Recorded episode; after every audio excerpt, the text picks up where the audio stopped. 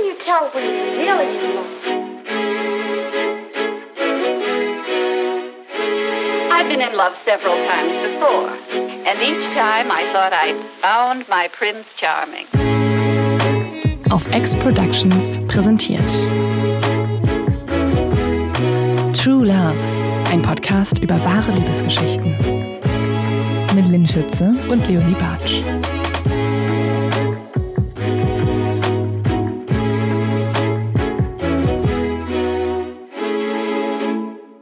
Hallo und herzlich willkommen zu einer neuen Folge True Love. Mein Name ist Lynn Schütze.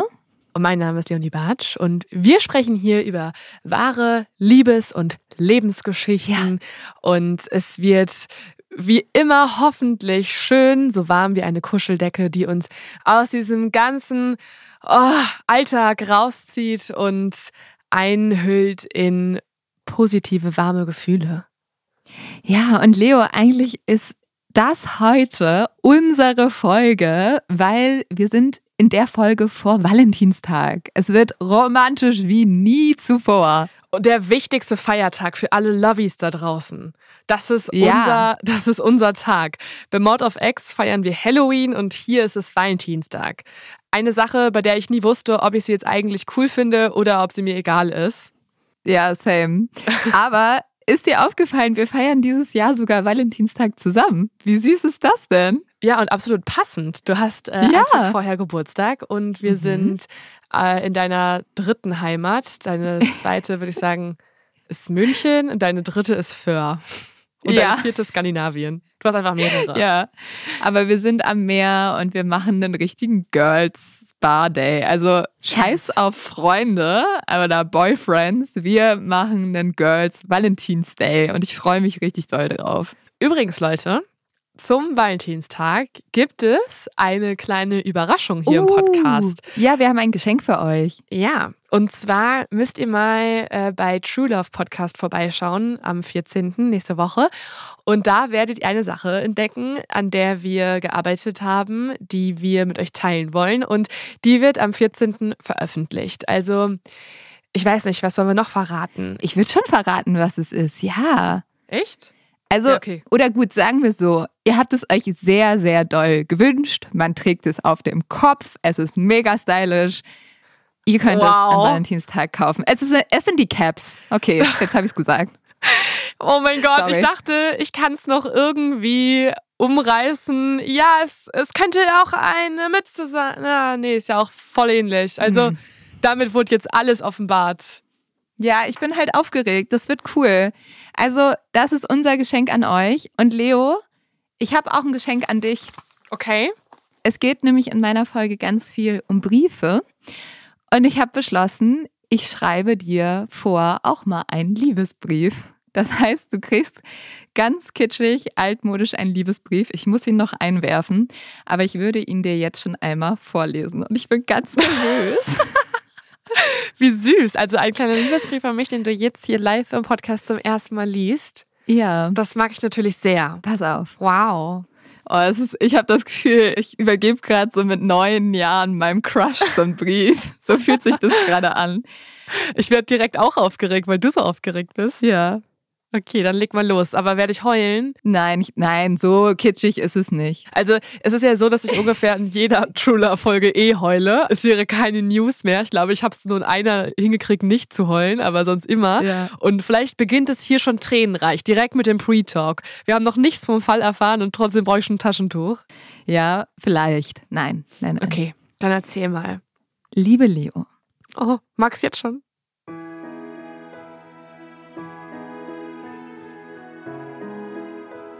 Als ich dich das erste Mal sah, warst du natürlich zu spät. Ja. Ein blondes Mädchen mit einem zerzausten Pferdeschwanz, einem schwarzen Mantel und einem Kaffeebecher in der Hand, die im Eilschritt auf mich zurannte. Ich war beim falschen Eingang, hast du entschuldigend gesagt, und ich dann bei den anderen Auszubildenden bei ProSieben eingereiht. Aber eins war mir sofort klar. Du bist nicht wie die anderen. Zumindest nicht für mich. Die erste Frage, die mir damals durch den Kopf schoss, war, was macht diese Frau hier? Sie müsste doch wie Carrie Bradshaw aufregende Artikel in New York schreiben, in Berlin auf Partys tanzen, auf die ich niemals eingeladen werden würde. oder in Madrid Cocktails trinken. Und nicht, sorry, an unsere alten Arbeitgeber in München bzw. unter Föhring ein Volontariat bei Sat 1 zwischen alten weißen Männern machen. Alles an dir war aufregend. Du bist an Orte gereist, an die ich nie gereist wäre. Hast Dinge getan, die ich nie machen würde. Und für mich schienst du ein bisschen wie Indiana Jones zu sein. Immer auf der Suche nach einem neuen Abenteuer. Ganz im Ernst, ich war einfach ein bisschen geflasht. Lieber auf den ersten Blick könnte man sagen. Spätestens, als wir dann vom Club noch die Reste der Sektflasche tranken, als alle anderen noch nach drin liefen, wusste ich, dich kann ich nicht mehr gehen lassen. Später habe ich gemerkt, du bist nicht nur cool, du bist einfühlsam, immer für mich da und die einzige Person, mit der ich 24 Stunden reden könnte. Mein Gott. Viereinhalb Jahre sind jetzt vergangen, seit ich dich das erste Mal gesehen habe. Und jetzt sind wir beste Freundinnen und wir haben ein kleines Podcast-Imperium aufgebaut. Denn am Ende hatte ich recht. Du warst schon immer dazu bestimmt, die Welt zu regieren. Nur darf ich jetzt dabei sein. Oh Ich liebe dich, Gott. jede Podcast-Folge ein bisschen mehr. Deine Lynn. Oh mein Gott, ist das süß. Mir fehlen die Worte. Das ist ganz Ja. niedlich. Oh, Ja, ich bin immer noch aufgeregt. ich musste mir wirklich gerade eine kleine Träne wegwischen. Aber ich habe wohl, das ist irgendwie voll schön. Oh. Und ich habe gemerkt, als ich das geschrieben habe, ich glaube, man sollte mehr Liebesbriefe schreiben. Weil manchmal ist das auch voll schön, sich zu überlegen, was mag man eigentlich an dem anderen Menschen. Voll. Und dann habe ich gemerkt, das mag ich alles an dir. Das ist richtig schön. Ich glaube, das muss ich mir ausdrucken und an die Wand hängen. Und immer, wenn ich mich irgendwie äh, schlecht fühle oder irgendwas, äh, irgendeinen Struggle habe, lese ich das und bin wieder ein bisschen stolz und glücklich. Das ist ganz toll. Und ich werde auf jeden Fall auch ein, an dich verfassen. Also wie gesagt, der Plan ist, dass du den zu Valentinstag hast und hoffentlich schaffe ich ihn noch in die Post zu legen. Sonst musst du den persönlich empfangen. Das ist der schönste True Love Anfang aller Zeiten. Ja, es ist ja auch Valentinstag. Es muss alle Liebe hier rein, die irgendwie geht. Ich hoffe, damit geben sich alle Exis zufrieden, weil eigentlich wollen sie ja immer unsere Love Story hören und ich glaube, irgendwann erzählen wir die auch mal. Aber ähm, das war es jetzt für den Anfang. Das war quasi die Kurzversion und bald irgendwann Genau. kriegt ihr eine Folge, wo ihr auch noch meine Sicht der Dinge hört. Die ist nämlich auch sehr romantisch und sehr schön.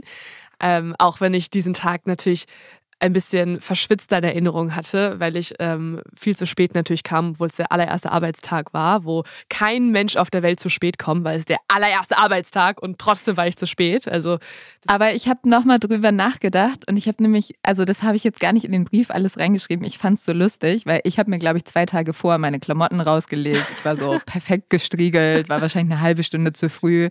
Und dann kamst du und ich glaube, du hast dich selber nur so als Chaos wahrgenommen und ich war halt einfach nur so, wirklich, ich habe nur gedacht, die ist so cool.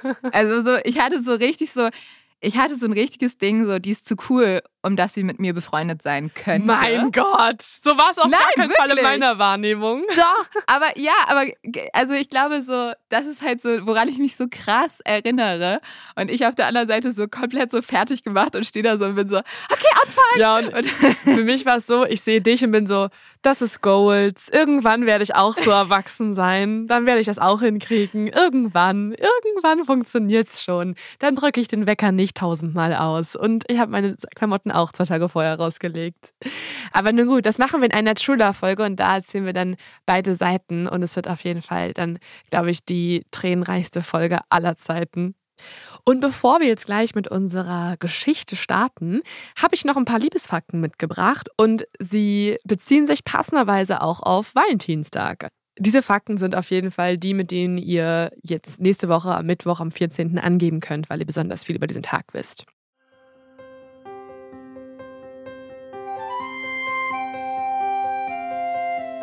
Liebesfakten. Am Valentinstag, am Tag der Liebe, werden etwa 120 Millionen Rosen verkauft. Die meistverkauften Geschenke sind mit 25% Blumen, dicht gefolgt von materiellen Geschenken wie Parfüm, Accessoires oder Kosmetik mit 20%. Und auf der ganzen Welt werden zum Valentinstag 220.000 Heiratsanträge gemacht. Verrückt, oder? Ja. Und weil ich mit dir auf Fair bin, erwarte ich das vielleicht jetzt auch noch ein bisschen von dir. Okay. Also dann wären wir einer, einer Multi-Ehe, mehrere Ehen, geht das? Keine Ahnung. Ja, bestimmt. Weiß ich Du nicht. hast einfach mehrere Ehepartner. Ja, äh, okay, dann weiß ich ja jetzt schon, wo die Erwartungen stehen. Das ist auf jeden Fall sehr gut.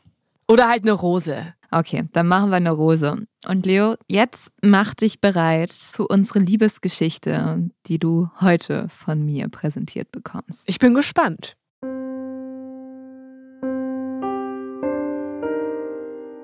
Tausende Menschen strömen jedes Jahr zu einem kleinen Haus in Italien. Auf den ersten Blick hebt sich dieses mit seinen roten Backsteinen nur wenig von der Umgebung ab. Doch wenn man durch das geöffnete Stahltor tritt, dann betritt man gleichzeitig eine andere Welt.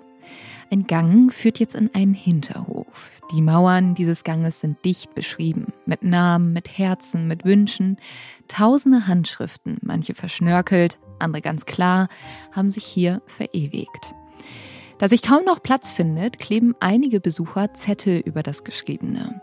Die wenigen Meter zum Hinterhof sind gefüllt mit Emotionen, die tiefsten Wünsche und Sehnsüchte von Generation über Generation. Am Ende des Gangs tut sich der Hinterhof auf.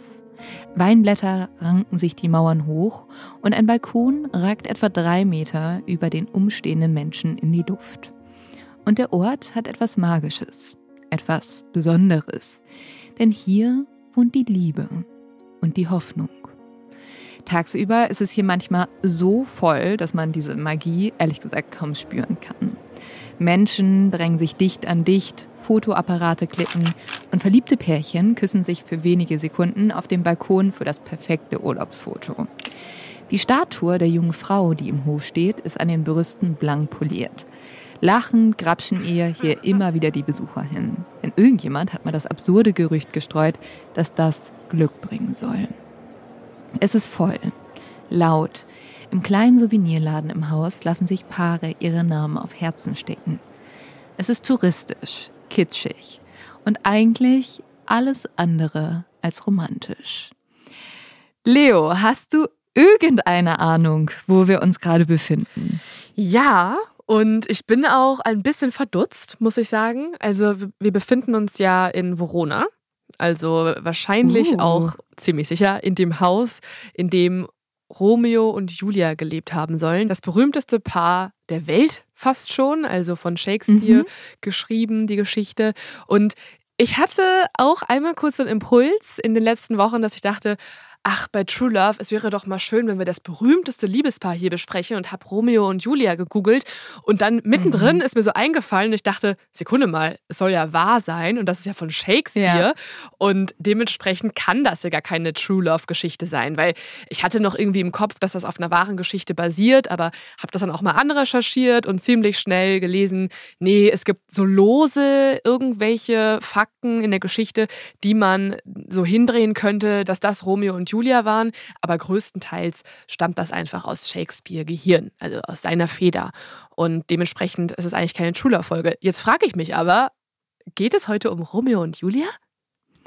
Unter anderem schon. Es geht aber um eine wahre Geschichte und ähm, ja, du wirst sehen, was Romeo und Julia damit zu tun haben. Aber du hast es schon ganz richtig gesagt, dieses Haus, über das ich spreche, das gibt es auch wirklich in Verona.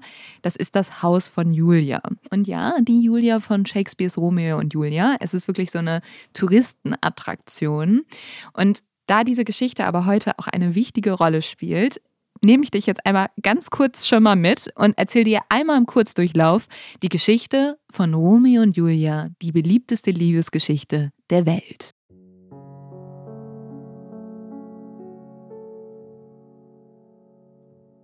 Das hier ist Romeo und Julia im Kurzdurchlauf. In Verona leben in Shakespeares Drama zwei verfeindete Familien, die Capulets und die Montague. Und wenn ich verfeindet sage, meine ich, die können sich auf den Tod nicht ausstehen. So wie Carney und Taylor Swift, Köln und Dortmund oder Harry Potter und Draco Malfoy. Doch auf einem Maskenball geschieht das Undenkbare. Die Tochter der Capulets, Julia, verliebt sich in einen Montague, in Romeo. Eine verbotene Liebe. Die beiden jungen Liebenden verbringen wunderschöne Stunden im Verborgenen, gestohlene Augenblicke der Liebe und Leidenschaft. Doch das Schicksal hat seine eigenen Pläne und eine Kette tragischer Ereignisse setzt ein. Denn Julias Cousin hat Romeo erkannt und fordert ihn zum Duell heraus. In einem Moment unbedachten Zorns tötet Romeo ihn. Dieser Akt der Verzweiflung zwingt Romeo zur Flucht, während Julia in tiefer Trauer zurückbleibt. Verzweifelt schmiedet Julia einen geheimen Plan. Sie täuscht ihren eigenen Tod vor, um der arrangierten Ehe mit einem anderen Mann zu entkommen. Romeo hingegen weiß nichts von diesem Plan. Er kommt wieder und findet seine Geliebte, wie er glaubt, tot. Und so nimmt die Tragik seinen Lauf. Romeo will nicht ohne Julia leben und begeht Selbstmord mit einem Gift. Julia erwacht, nur um Romeo seinen letzten Atemzug nehmen zu sehen. Ihr Herz kann den Schmerz nicht ertragen und sie sticht sich mit Romeos Dolch in die Brust, um bei ihm zu sein. Die Capulets und die Montague erkennen über den Tod ihrer Kinder endlich die Sinnlosigkeit ihres Hasses und legen ihren Streit bei. Vereint in ihrem Tod setzt die Geschichte von Romeo und Julia ein ewiges Zeichen für die Macht der Liebe, die stärker ist als jede Feindschaft.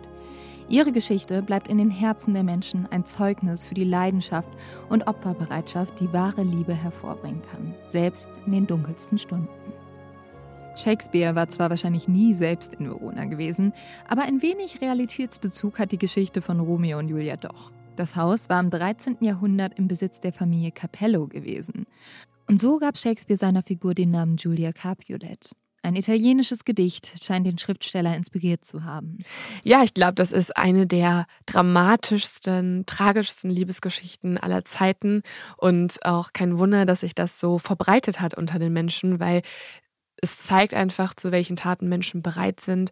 Aber weiterhin bin ich immer noch ähm, ja, verwirrt, weil das ja auch eine Geschichte ist, die sich Shakespeare ausgedacht hat. Und ich verstehe, dass die einfach inspirieren kann, dass die faszinieren kann, weil natürlich auch Shakespeare unfassbar literarisch, poetisch diese Geschichte niedergeschrieben hat und dass deswegen Menschen auch alle nach Verona reisen. Aber das meiste davon ist eben einfach ausgedacht. Und ähm, ich bin weiterhin gespannt, was du jetzt hier rausgefunden hast. Ja, also du hast es schon richtig gesagt, diese Geschichte beeinflusst die Menschen heute noch. Sie zeigt ihnen irgendwie, wie stark Liebe sein kann. Und deswegen reisen Tausende an Leute nach Verona. Aber es sind nicht nur Verliebte. Durch die Menschenmenge drängen sich auch die Suchenden. Sie kommen aus aller Welt. Sie sind alt und jung, haben braune, blaue oder grüne Augen, haben ein volles Portemonnaie oder ein leeres. Doch eins haben sie alle gemeinsam. Sie haben einen Brief dabei.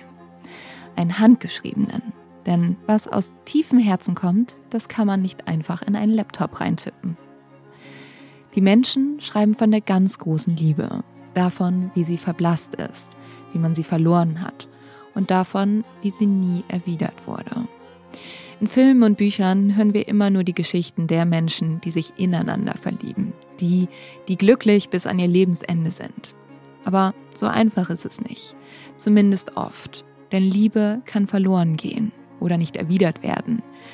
Und die Liebe, die kann so richtig wehtun. Und deswegen schreiben diese Suchenden an Julia. Julia, die Frau, die für ihre große Liebe gestorben ist, die so viel Leid ertragen musste, um ihren Romeo zu lieben. Von ihr erhoffen sich die Suchenden Rat. Und so kämpfen sie sich durch die Menschenmenge, die unglücklich Verliebten.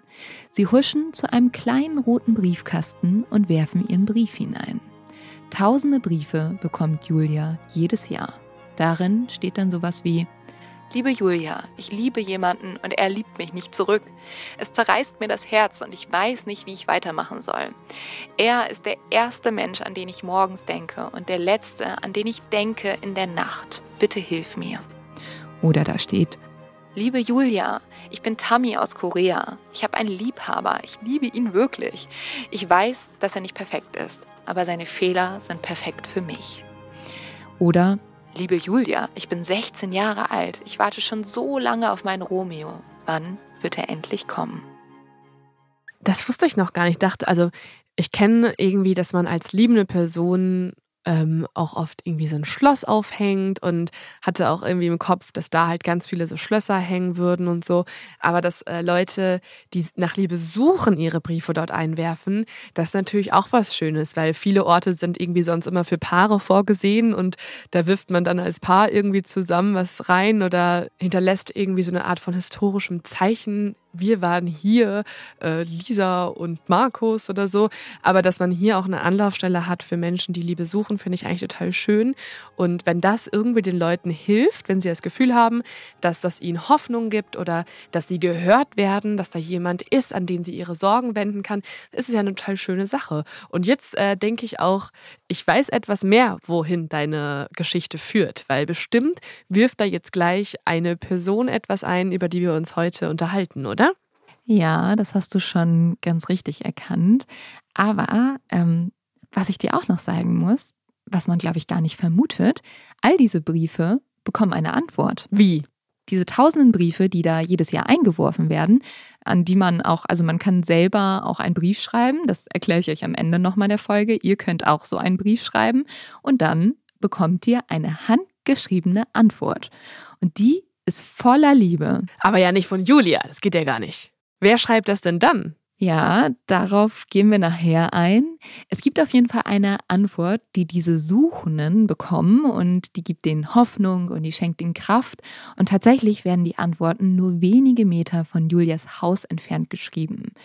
Und von dort aus werden sie dann in die ganze Welt hinausgeschickt. Und wer das macht, dazu kommen wir gleich.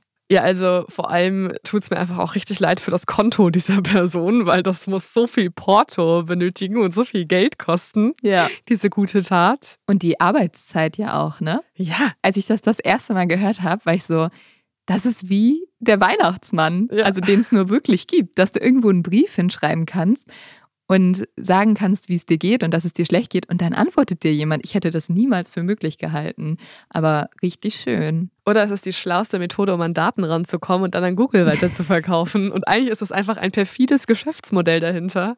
Leo, da bist du gerade zu sehr in True Crime reingegangen. Ich kann dir sagen, wir sind hier bei True Love. Es ist tatsächlich Das ist gemeinnützig. einfach sehr, sehr nett. Zuerst möchte ich dir aber jetzt die Person vorstellen, mit der wir uns heute beschäftigen. Es ist ein Schriftsteller und ein Lehrer für Literatur aus Kanada. Er heißt Glenn Dixon. Glenn ist Anfang 30 und lebt in Calgary, der größten Stadt der Provinz Alberta.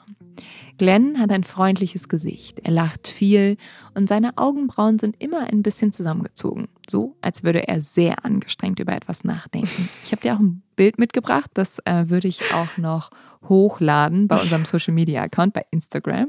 Das finde ich lustig, weil da sind die Augenbrauen tatsächlich auch zusammengezogen und er denkt, also man denkt wirklich, dass er über irgendwas nachdenkt.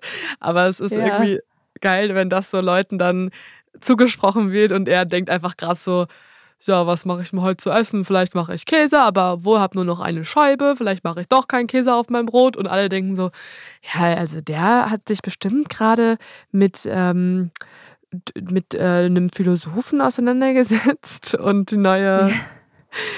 Gut, er ist äh, Literatur. Ja, okay. Äh, Vielleicht er hätte ist sich wirklich- ne? Vielleicht hat er sich wirklich mit einem Philosophen auseinandergesetzt. Wer weiß. Aber ja, man sieht auch, dass er Kanadier ist irgendwie. Also das Mhm. Foto wurde auch in der Natur aufgenommen und ähm, er sieht einfach ein bisschen zu gesund aus, als dafür, dass er US-Amerikaner wäre. Ja, ich finde, er sieht halt auch voll gut aus. Also er ist ein hübscher Mann, aber er ist vielleicht auf den ersten Blick eher etwas unscheinbar. Glenn ist ein Träumer. Er liebt es zu schreiben und zu lesen, in romantische Welten abzutauchen. Seine größte Leidenschaft ist, seinen Schülerinnen und Schülern Shakespeare näher zu bringen. Glenn hat also ein Fable für Shakespeare. Er kennt Romeo und Julia, er unterrichtet das sogar. Und jetzt ist Glenn in Verona. Er schiebt sich gerade, und wir sind jetzt im Jahr 2014, durch die Menschenmassen, die zum Haus der Julia strömen. Dort liegt sein Ziel. Glenn ist nämlich auch ein Suchender. Oh, er will einen Brief einschmeißen. Nee, nicht, nicht ganz. Hm. Ähm, aber er hat tatsächlich etwas gemeinsam mit diesen Leuten. Sein Herz wurde auch gebrochen. Glenn gehört zu diesen Menschen, deren Liebe nie erwidert wurde. Zu den Verdammten, die lieben und lieben, ohne irgendwas zurückzubekommen. Glenn hofft so sehr, dass er in Verona etwas finden wird, das ihm hilft, seinen Herzschmerz zu verstehen. Denn Glenn ist richtig unglücklich verliebt. Und das schon seit Jahren. Er ist verliebt in seine beste Freundin Claire. Oh nein. Doch für die ist er nur der beste Freund. Oh Gott, Glenn lebt in der ewigen Friendzone. Ja, du kannst nicht mehr in der Friendzone leben als Glenn. Die kennen sich schon Ewigkeiten, die sind zusammen verreist und er versucht es immer wieder. Oh. Also er traut sich aber auch nicht so richtig. Und es fallen dann auch so Sätze von ihr, dass sie immer wieder sagt, ich liebe dich, aber wie ein Freund. Und das Oh. ist natürlich für ihn jedes Mal so ein richtiger Stich ins Herz. Also hat er es auch nie richtig versucht zu artikulieren oder hat er es getan und sie hat ihm Korb gegeben und er kriegt es jetzt nicht hin, äh, dann halt ehrlicherweise erstmal keinen Kontakt zu ihr zu haben und will lieber in ihrer Nähe Ja. sein und kriegt immer wieder Zurückweisungen. Also du musst dir vorstellen, die beiden kennen sich ewig, die haben sich schon im Studium kennengelernt und er hat es ihr zwischendurch mal gesagt und dann hat sie gesagt, ja, ich liebe dich auch, aber halt wie ein Freund und dann hat er sich nicht mehr so richtig getraut, dann ist er mit ihr auch mal, er war schon mal mit ihr zum Beispiel in Italien und dachte, es wird mega romantisch und jedes Mal hat es halt nicht geklappt und er hat sich dann auch nicht mehr so richtig getraut, was zu machen. Oh nein. Also du musst dir vorstellen, er ist aber super eng mit Claire. Also sie erzählt ihm alles. Ähm, er hört auch Claire bei allem zu, was auch dazu führt, dass er sich andauernd anhören muss, wie Claire ihm von Dates und von anderen Männern erzählt. Und Ah. ja, er tröstet sie dann auch, wenn andere Männer sie verletzen. Und seine Gefühle behält er zum Großteil für sich. Das ist halt eine große Zwickmühle, weil er wird wahrscheinlich dann auch einfach eine Freundin verlieren. Aber wenn man mal ganz rational drauf schaut, dann ist das natürlich jetzt kein Szenario, was irgendwie auch Glenn glücklich machen wird auf Dauer. Ja, also Glenn hofft seit Jahren darauf, dass Claire sich endlich in ihn verliebt. Und das kommt aber nicht. Und deswegen konzentriert er sich einfach voll auf seine Arbeit, auf Shakespeare und die Geschichten über Liebe. Und immer wieder fragt er sich dabei, warum habe ich kein Glück in der Liebe? Und irgendwann verliert er dann einfach den Glauben an die Liebe. Jetzt verstehe ich auch die zusammengezogene Augenbraue. Ja, ja. Er zweifelt nonstop. Ja, und deswegen ist Glenn jetzt auch nach Verona gefahren, weil er ist Shakespeare-Lehrer. Er liebt Shakespeare. Er liebt Romeo und Julia. Und deswegen fährt er jetzt in die Stadt der Liebe, um irgendwie wieder an diese zu glauben. Er hofft, dass er hier irgendetwas findet, das ihm wieder Hoffnung gibt. Hoffnung auf die Liebe.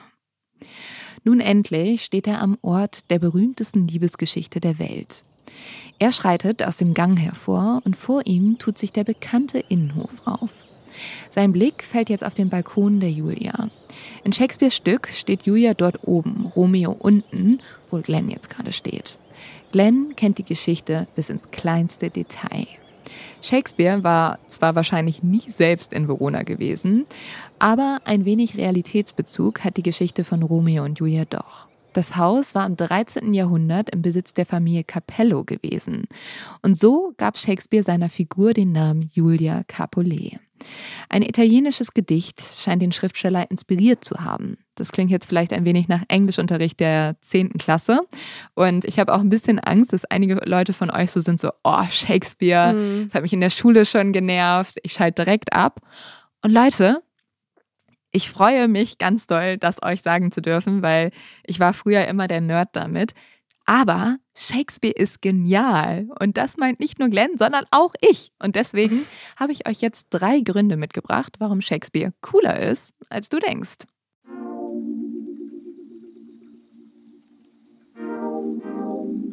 Hier sind drei Gründe, warum Shakespeare cooler ist, als du denkst. Nummer eins: Shakespeare hat die englische Sprache geprägt. Viele Wörter, die wir heute benutzen, wie zum Beispiel Eyeball, also Augapfel, Fashionable, also in Mode, oder auch Hint, also der Hinweis, hat sich Shakespeare ausgedacht. Etwa 3000 Wörter soll der Schriftsteller der englischen Sprache hinzugefügt haben. Wow. Das ist irgendwie auch verrückt, wenn du so sagst, so, ja, Shakespeare war einer der Leute, die die englische Sprache mit gegründet oder Mhm. nicht gegründet, aber sehr stark beeinflusst haben. Nummer zwei. Shakespeare hat mit einem Trick dafür gesorgt, dass niemand es wagt, sein Grab anzufassen. Er hat nämlich auf seinen Grabstein ein Gedicht eingravieren lassen. Und ähm, ja, da steht ziemlich viel und unter anderem steht da, And cursed be he that moves my bones. Also kurz zusammengefasst, jeder wird verflucht, der das Grab berührt. Und anscheinend hat das auch gewirkt. Bis 1747, also gut 100 Jahre nach seinem Tod, soll niemand das Grab angefasst haben. Finde ich ziemlich badass, muss ich sagen. Ja, eine kleine eine Warnung an Sehr alle. kluge Idee. Ja, und er hat halt einfach ausgenutzt, dass die Leute sehr abergläubisch zu der Zeit waren Mhm. und hat damit äh, dafür gesorgt, dass niemand ihn sozusagen stört in seiner Totenruhe. Aber ich glaube auch, nicht alle Menschen kommen überhaupt in die Situation, dass sie sich Gedanken machen müssen, was mit ihrem Grab passiert, sobald sie nicht mehr leben. Also er muss ja, Ja. schon eine außergewöhnliche Karriere gehabt haben, dass er sich Ja. überhaupt darüber Gedanken macht, weil ich gehe jetzt nicht davon aus, dass die meisten Leute sich um ihr Grab sorgen. Obwohl zu der Zeit gab es halt noch viel mehr Grabräuber, ne? die dann Mm, immer mhm. Gräber aufgebrochen haben, um nach Schmuck zu suchen oder so. Und die sind natürlich drauf reingefallen und haben es Die geglaubt. sind darauf reingefallen. Fakt Nummer drei. König der Löwen basiert auf Shakespeares Stück Hamlet. Der König, Mufasa als König Hamlet, wird von seinem Bruder Scar als Claudius getötet, dessen Tod vom Prinzen Simba als Hamlet ungesühnt bleibt. Nachdem dem Prinzen der Geist seines Vaters erschienen ist, wird er sich seiner Pflicht bewusst und tötet schließlich seinen Onkel. Außerdem finden sich hier auch noch Parallelen zu Macbeth und Richard III. Das finde ich, das war so ein Fakt, wo ich gedacht habe, wie cool ist das denn? König der Löwen kennt jeder. Und das ist einfach von Shakespeare inspiriert? Ja, für alle, die es nicht kennen, wurden sie gerade hart gespoilert. Der und der wird getötet, der und der nicht und das bleibt ungesühnt und das passiert auch noch. Nein, ich, ich denke mal, dass jeder es ehrlich gesagt kennt. Ja, das wusste ich gar nicht. Das finde ich ja krass. Das wusste ich nicht. Findest du jetzt Shakespeare auch ein bisschen cooler, Leo?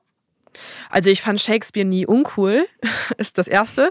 Ich fand ihn einfach kompliziert, weil Ja. man will ja dann auch alles immer auf der englischen Sprache verstehen. Also man liest ja auch in der Originalsprache, wenn es gerade auch, also es geht ja um die Wahl der Wörter. Jedes Wort macht ja Sinn da, wo es im Platz steht und die nicht nur das, das Wort inhaltlich ergibt Sinn, auch wie es phonetisch klingt, muss irgendwie zusammenpassen. Und deswegen habe ich versucht, dann Shakespeare auf Englisch zu lesen.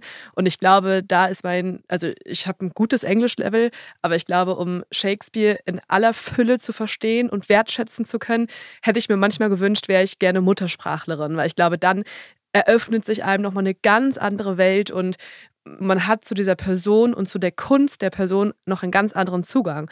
Aber ja, also ich kann mir vorstellen, gerade auch zu der Zeit gab es einfach niemanden wie Shakespeare, der so viel ähm, dramaturgisch geschafft hat, also so viel auch im Theater verändert hat und äh, der eine ganz inspirierende Person war. Naja, ich kann dich in dem Sinne auch vielleicht ein bisschen beruhigen, wenn man sich Shakespeare anguckt und das nicht so gut versteht, kann das halt auch daran liegen, dass er, wie gesagt, sehr viele Wörter einfach erfunden hat. Und äh, Shakespeare war auch nicht besonders gut in Rechtschreibung. Und deswegen hat er auch teilweise Sachen dann einfach komplett anders geschrieben. Er hat auch seinen Namen irgendwie immer komplett anders geschrieben. Und ähm, das macht es natürlich nicht besonders viel leichter, das zu lesen, wenn das dann auch nicht die Muttersprache ist, weil man muss sowieso teilweise so ein bisschen raten. Aber das sind nur einige Punkte, warum Glenn so begeistert ist von Shakespeare. Im Innenhof von Julias Haus fällt Glenn nun eine blonde Frau auf. Anders als die Touristen bleibt sie nicht stehen und bestaunt den historischen Ort. Glenn verfolgt jetzt die Bewegungen der Frau. Sie hantiert an einem Gegenstand. Dann wirft sie der Statue von Julia einen Blick zu, nickt ihr zu und verlässt dann den Innenhof. Als Glenn zu dem Ort läuft, wo die blonde Frau gerade noch gestanden hat, entdeckt er einen hölzernen Briefkasten. Handgefertigt, aufwendig geschreinert und blutrot bemalt. Auf dem Kasten ist etwas geschrieben. Posta di Giulietta. Post für Julia. Glenn lächelt. Er hat sein Ziel erreicht. In seiner Ausgabe von Romeo und Julia hatte er zum ersten Mal vom Club de Giulietta, dem Club der Julia, gelesen. Dieser Club ist dafür zuständig, dass die Briefe, die die verzweifelnden Liebenden an Julia schicken, beantwortet werden. Der Club di Giulietta liegt in einem kleinen Haus. Kaum fünf Gehminuten vom berühmten Innenhof entfernt. In dem kleinen Büro werden seit Jahrzehnten Briefe von einer außergewöhnlichen Gruppe an Frauen beantwortet. Sie sind auch bekannt als Julias Sekretärinnen. Okay, es ergibt natürlich Sinn, dass das mehrere Leute sind, weil sonst würde ja. die eine Person, die alle tausende Briefe beantwortet, wahrscheinlich auch keine Minute mehr schlafen, weil es so viel Arbeit ist. Also, dass da mehrere dahinter stecken und einen Club gegründet haben, macht jetzt alles Sinn. Und es sind auch alles verschiedene Sprachen, ne? Also da ja. schicken Leute aus aller Welt Briefe hin. Das heißt, du brauchst auch Menschen, die verschiedene Sprachen sprechen. Als Glenn das erste Mal vom Club der Julias las, war er sofort begeistert. Und da entstand dieser Traum, selbst einmal die Briefe für Julia zu sehen und sie zu beantworten, um Menschen zu helfen, denen wie ihm das Herz gebrochen wurde. Glenn hat direkt der Leiterin Giovanna geschrieben, ob er Teil des Clubs werden könnte. Eine eher ungewöhnliche Frage, denn hier arbeiten fast ausschließlich Frauen. Ein Literaturlehrer aus Kanada? Ungewöhnlich. Aber Giovanna hat zugesagt. Und so war Glenn eine Woche später nach Verona geflogen. Er hat sich zuvor den Hollywood-Film Briefe an Julia angeschaut. Ich weiß nicht, ob du den kennst. Der ist mit mm, Amanda Seyfried ja, da geht es darum, dass eine Frau einen Brief an Julia schreibt und Jahre später findet dann eine Sekretärin der Julias den Brief und antwortet. Und so findet diese Frau ihre große Liebe wieder, obwohl beide eigentlich schon alt und schrumpelig sind. Ach so, also die Sekretärin und Julia sind dann quasi die Liebesgeschichte?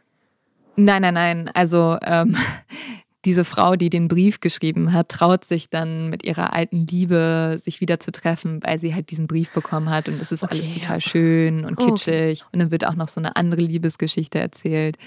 Also es ist typisch Hollywood und das denkt sich auch Glenn. Also dieses Ende gut, alles gut. Aber Glenn weiß ja, die echte Welt sieht leider anders aus. Ende gut, alles gut, das gibt es nicht.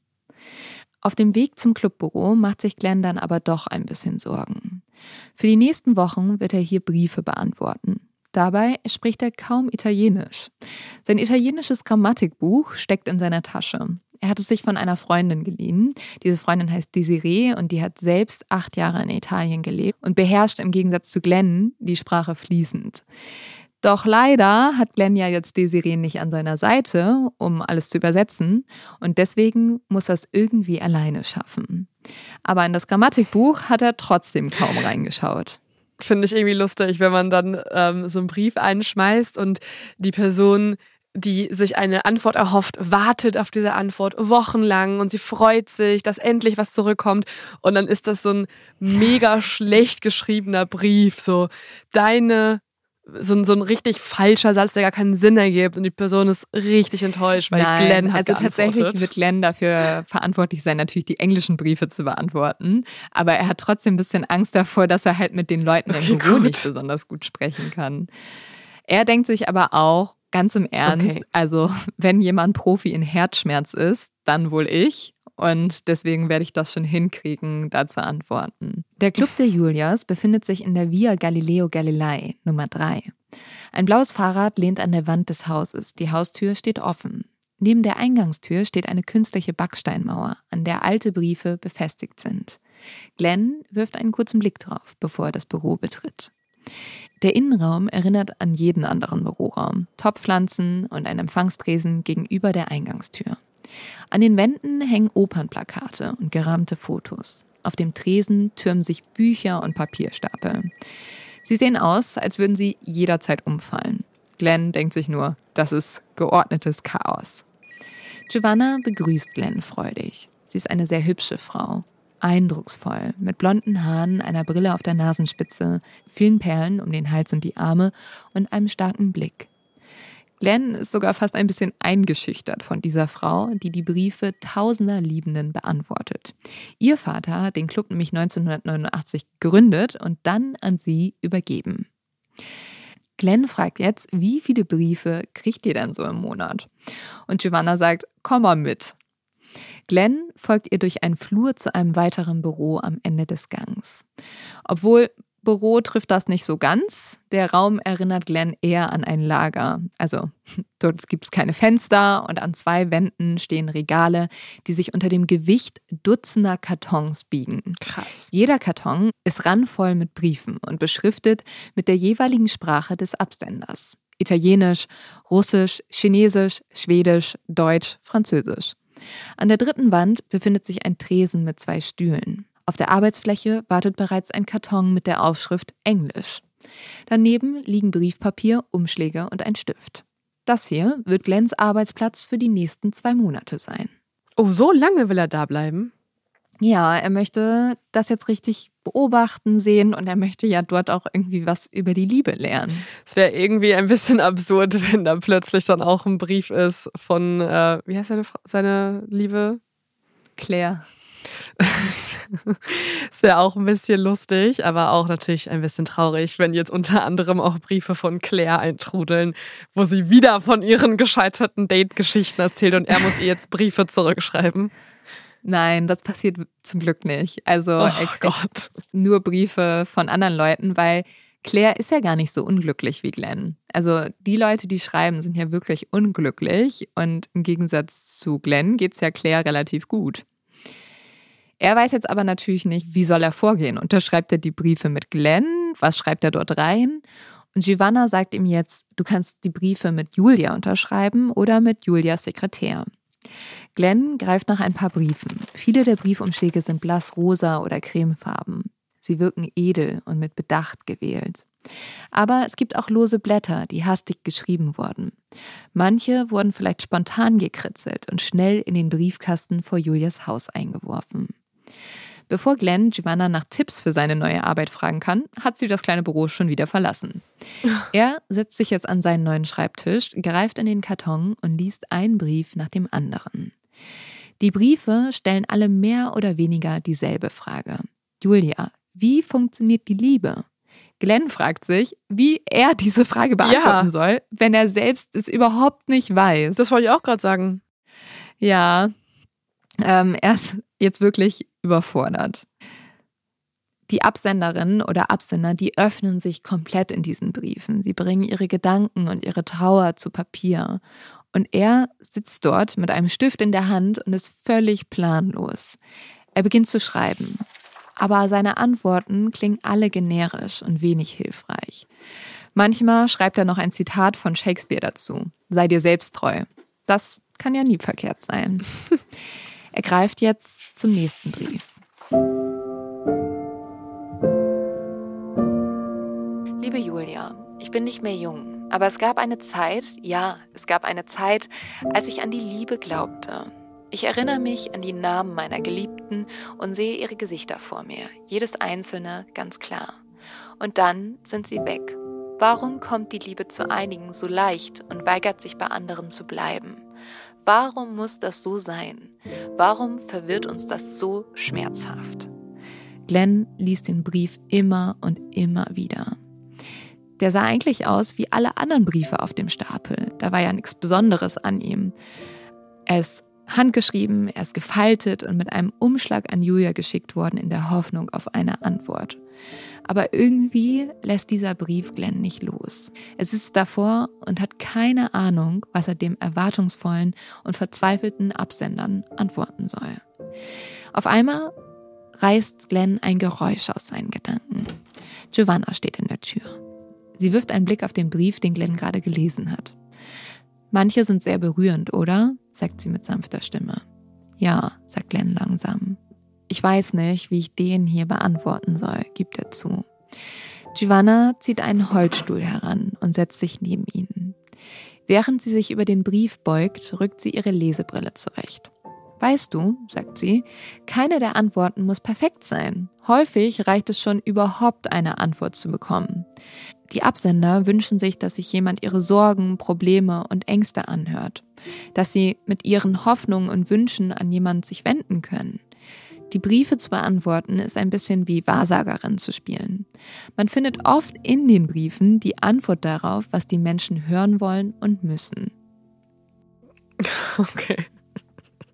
Geil. Das erinnert mich auch so ein bisschen an äh, einen Bekannten von mir, der mal ein ähm, Praktikum gemacht hat bei der Bravo und dem äh, der Job zugeteilt wurde, dass er Horoskop schreiben soll. Ja. Und ähm, dementsprechend dann jeden Tag so überlegt hat, ja, ähm, Waage, du hast heute gute gesundheitliche Chancen, aber in der Liebe läuft's, geht so. Hör mal nicht auf dein Herz, sondern äh, ja, geh mal nach draußen. Sich so irgendwas ausgedacht hat. Leo, du hast gerade meine Welt zerstört, indem du gesagt hast, dass sich die Horoskope einfach ausgedacht werden. Was? Von einem Praktikanten, unmöglich. Ja, aber also tatsächlich merkt Glenn, dass Giovanna ein bisschen recht hat, weil oft schreiben die Leute in den Briefen selbst schon eigentlich die Antwort. Also die müssen das einfach mal niederschreiben, um zu merken, was sie beschäftigt und was sie tun müssen.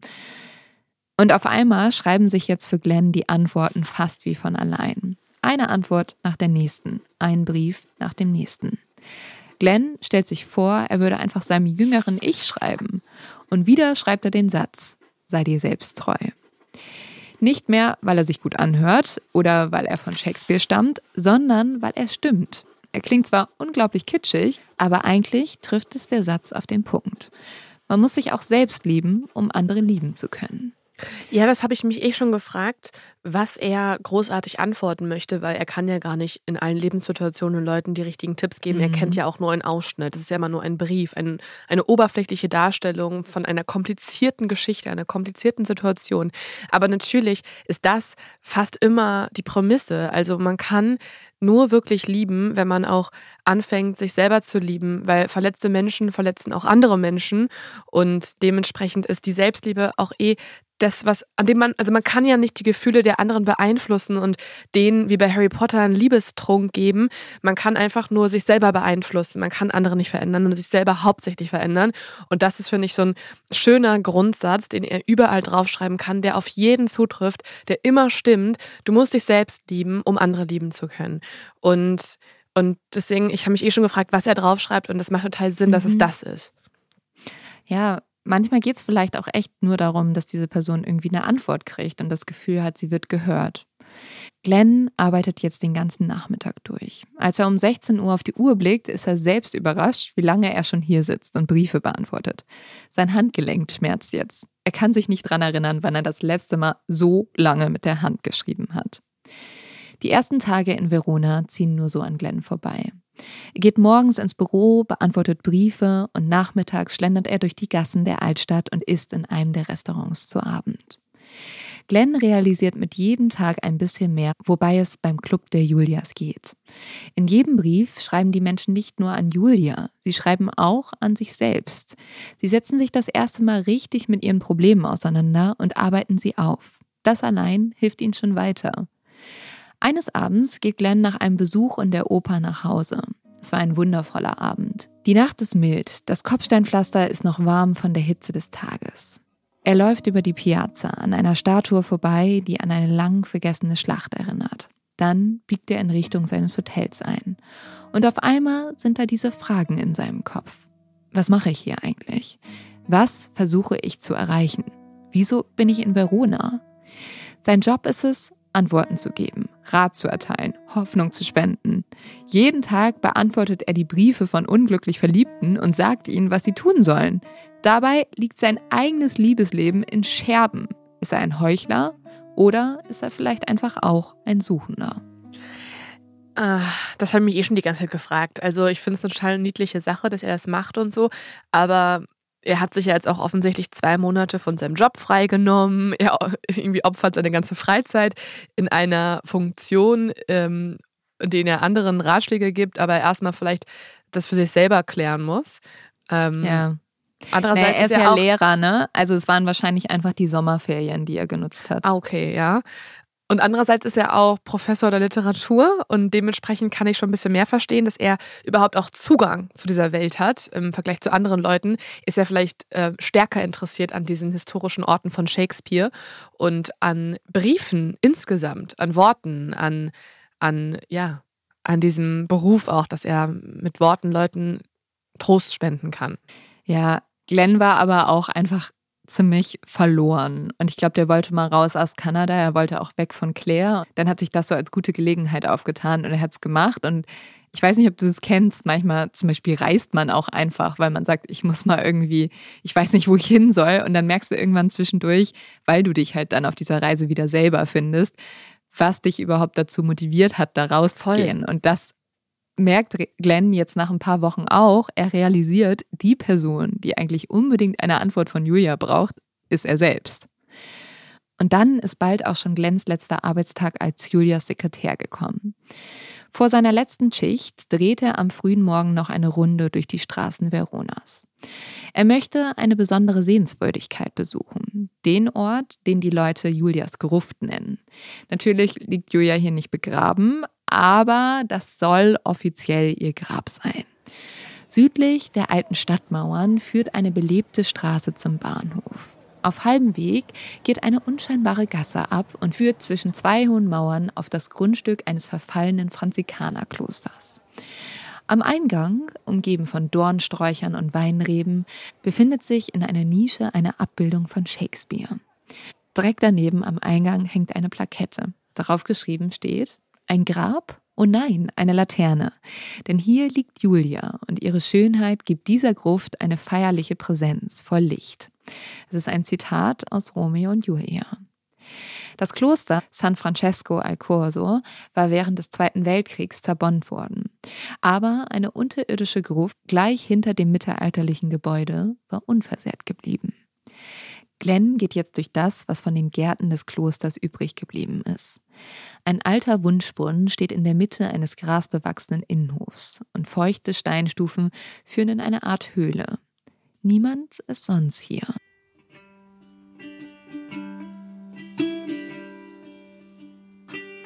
Vorsichtig steigt Glenn die Stufen hinunter. An deren Ende in einer Nische flackert eine Kerze. Er bückt sich unter einem weiten Torbogen durch und steht in einem Grabgewölbe. In der Mitte des kleinen Raumes steht ein Sarkophag. Hier soll es sein, das Grab der Julia. Glenn zieht jetzt ein Notizbuch aus seiner Umhängetasche. Es ist gefüllt mit Zitaten, Mitschriften von Gesprächen und Karten, die er während seiner Zeit in Verona gesammelt hat. Er blättert das Buch durch. Als er an eine leere Seite kommt, reißt er sie heraus. Er blickt auf das alte Grab und beginnt zu schreiben. Liebe Julia, es war eine lange Reise. Die Worte sprudeln nur so aus Glenn heraus. Er schreibt von Claire und von seiner Suche nach der Liebe. Irgendwann legt er den Stift weg. Den Zettel steckt er in einen Briefumschlag. Dann verlässt Glenn die Grabstätte wieder, stürzt sich zurück in das bunte Treiben der Stadt. Er lässt sich von der Touristenmenge tragen. Sie alle haben das gleiche Ziel, den Innenhof mit dem kleinen roten Briefkasten. Dort schmeißt Glenn jetzt seinen eigenen Brief an Julia ein. Am nächsten Tag hebt der Flieger zurück nach Kanada ab.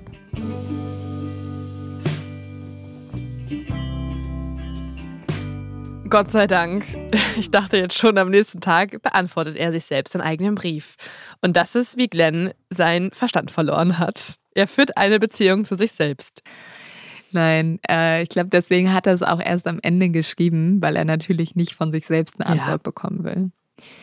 Aus dem Fenster betrachtet Glenn jetzt, wie Verona immer kleiner wird, bis es ganz verschwindet. Hier über den Wolken denkt er nochmal über seine Zeit in der Stadt der Liebe nach. Er ist dankbar für das, was er gelernt hat, über Shakespeare und über die Liebe. All die Briefe haben Glenn gezeigt, er ist nicht alleine. Überall auf der Welt gibt es Herzschmerz und Menschen, die Liebe suchen aber dieser Schmerz ist vergänglich. Und manchmal hilft ein kleiner Brief, um zu zeigen, wie es weitergehen kann. Schnell kehrt Glenn jetzt wieder in seinen Alltag zurück. Er gibt Unterricht, er trifft Familie und Freunde, was man halt eben so macht. Einige Wochen nach seiner Rückkehr öffnet er seinen Briefkasten. Und zwischen Werbeprospekten und Kontoauszügen liegt ganz hinten noch ein anderer Brief, adressiert aus Verona. Eine Antwort von Julia. Der Brief ist kurz, aber bedacht. Genauso wie Giovanna es Glenn beigebracht hat. Glenn beginnt jetzt zu lesen. Lieber Glenn, Liebe, die aus einer langen Freundschaft entsteht, ist die aufrichtigste Form von Liebe. Wenn du diese Frau seit so langer Zeit kennst, weißt du auch, was sie mag. Führe sie an ihren liebsten Ort und gestehe ihr deine Gefühle. Vielleicht wartet sie nur auf dich. Ich wünsche dir viel Glück, Julia. Oha. Das ist aber schon eine ganz schön gewagte Antwort von Julias mhm. Sekretärinnen, weil ich hätte jetzt gedacht, dass da sowas kommt wie, lieber Glenn, du musst dich selber lieben und was er halt auch geschrieben hat, ne? Und vielleicht ja. ist es dann einfach nicht die richtige Person, wenn die nicht erkennt, was sie in dir hat und so. Aber dass da wirklich so eine Handlungsaufforderung kommt, gestehe ihr deine Gefühle, das ist natürlich, äh, das ist, äh, das hätte ich nicht erwartet, dass es so konkret jetzt wird. Na, aber am Ende, weißt du, er hat ja alles aufgeschrieben und wahrscheinlich haben sich die Person, wer auch immer das beantwortet hat, gedacht, solange er dieser Frau nicht sagt, was er denkt, kann er auch keine Antwort bekommen. Und deswegen denkt sich auch Glenn, ja, Julia hat ja recht oder Julias mhm. Sekretärin. Es ist so einfach. Er weiß jetzt ganz genau, was er tun muss. Und er merkt auch, was es bedeutet, einen Brief von Julia zu erhalten. Die Sekretärinnen von Julia schaffen es wirklich, den Menschen zu zeigen, was sie eigentlich schon lange wissen. Und auch er realisiert es aber erst, wenn er es liest. Schwarz auf weiß. Also wenn er Claire bis jetzt auch noch nicht in aktueller Situation seine Gefühle gestanden hat, dann finde ich es auch einen guten Vorschlag, weil der wird ja dann jetzt endlich final merken, sind das Gefühle, die sie teilt mit ihm? Also hat er es einfach noch nicht richtig versucht und eigentlich geht es ihr genauso? Oder wird sie ihm sagen, Glenn, vergiss es, bei mir ist es weiterhin nur Freundschaft und das wäre dann ja auch ein guter Start für ihn, um ähm, Claire ehrlich gesagt erstmal zumindest als Liebespartnerin zu vergessen und von ihr Abstand zu nehmen und die Liebe irgendwo anders zu suchen und nicht immer an Claire festzuhalten, weil es ist einfach dann nicht beidseitig. Also da dementsprechend, da finde ich das schon einen guten Ratschlag, äh, dass er jetzt wirklich einmal wie so ein Schlussstrich, also wie so, ein, wie so eine Inventur, einmal schaut, sind die Gefühle auf beiden Seiten überhaupt da und es wagt. Also es wäre jetzt etwas sehr Mutiges, wenn er darauf hört und das wirklich jetzt macht. Ja, egal was, er kriegt dadurch auf jeden Fall Klarheit. Glenn beschließt jetzt, er wird Claire alles erzählen. Von seinem Schmerz, seiner Liebe und von seiner Reise. Und dann wird Claire bestimmt merken, dass sie und Glenn eigentlich füreinander bestimmt sind. Glenn ist einfach ein hoffnungsloser Romantiker.